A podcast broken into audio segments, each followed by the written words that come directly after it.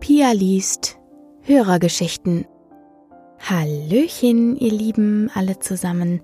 Heute gibt's eine Hörergeschichte, die eine waschechte Entspannungsgeschichte ist tatsächlich.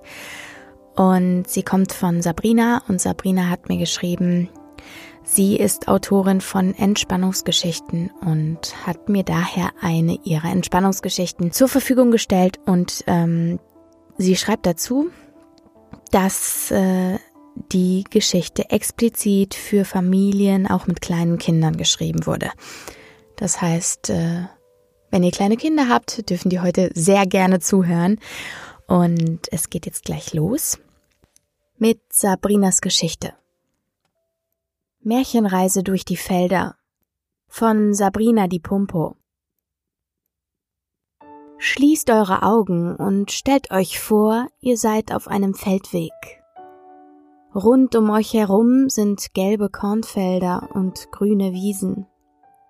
Vielleicht seht ihr ein besonders dickes Büschel Gras, vielleicht Steine in einer besonderen Formation. Ihr sitzt auf einer Decke, diese fühlt sich unter euch ganz weich an. Vielleicht merkt ihr noch kleine Unebenheiten oder Steinchen, aber diese stören euch nicht. Atmet ein paar Mal tief ein und aus und nehmt wahr, wonach es riecht. Vielleicht nach den ersten Frühlingsblumen, vielleicht nach Gras oder nach dem letzten Regen. Alle Gerüche blendet ihr nun nach und nach aus. Jetzt hört auf die Geräusche um euch herum. Die Vögel, der Wind, Vielleicht rauscht er sanft durch die Felder. Eventuell hört ihr auch kleine Insekten oder den weiter entfernten Verkehr. Und nun stellt euch vor, wie alle Geräusche leiser werden.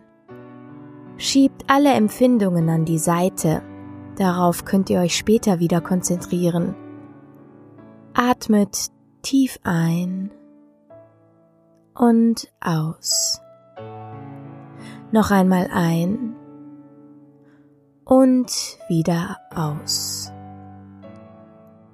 Und jetzt nehme ich euch mit in ein Märchenland, ein Land hier an dieser Stelle, genau bei uns, das ihr alleine möglich macht.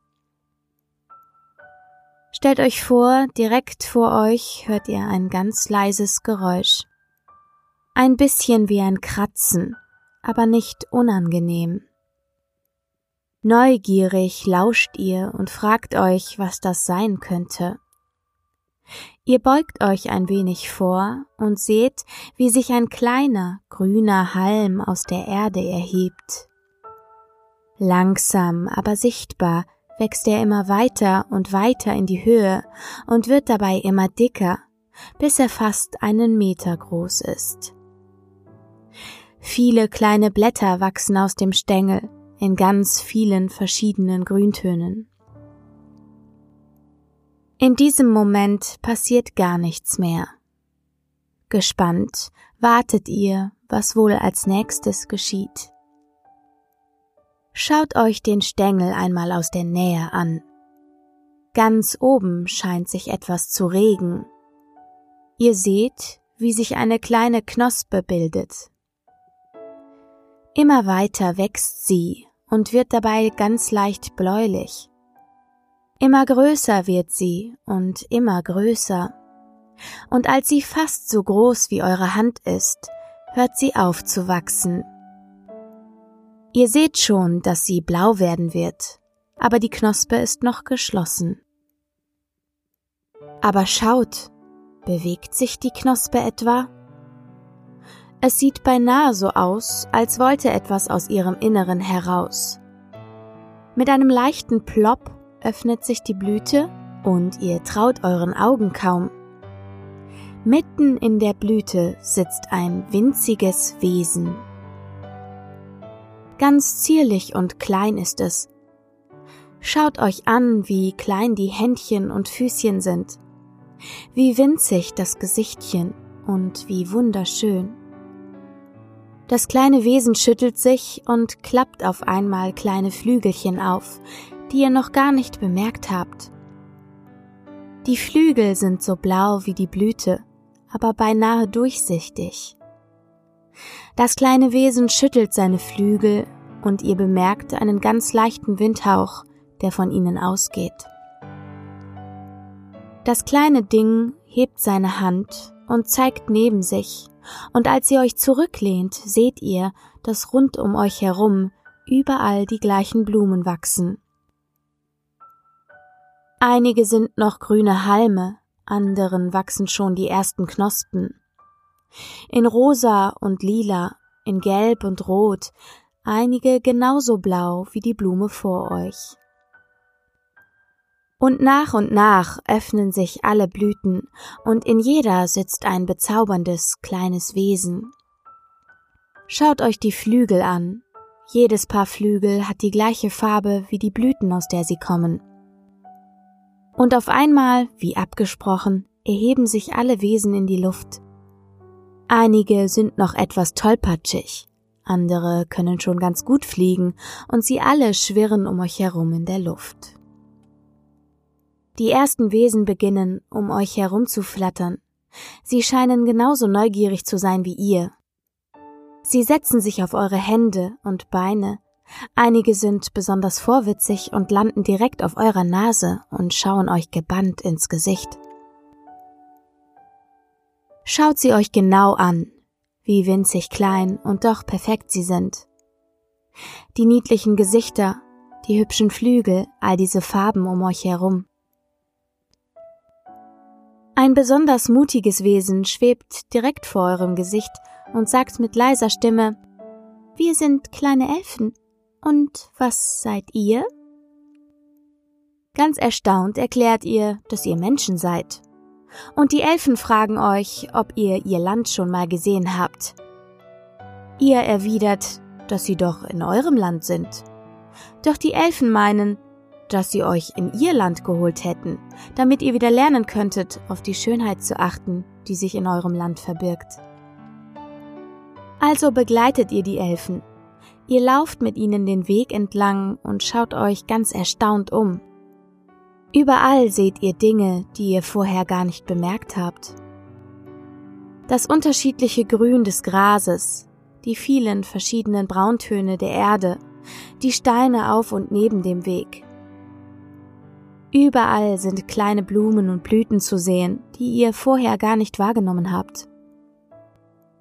Ihr riecht die Natur, es riecht nach Feldern und Erde und Regen und Sonne und irgendwie nach allem gleichzeitig.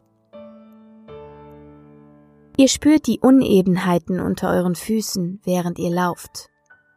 All die kleinen Steinchen und Erhebungen. Ihr hört die Geräusche um euch herum.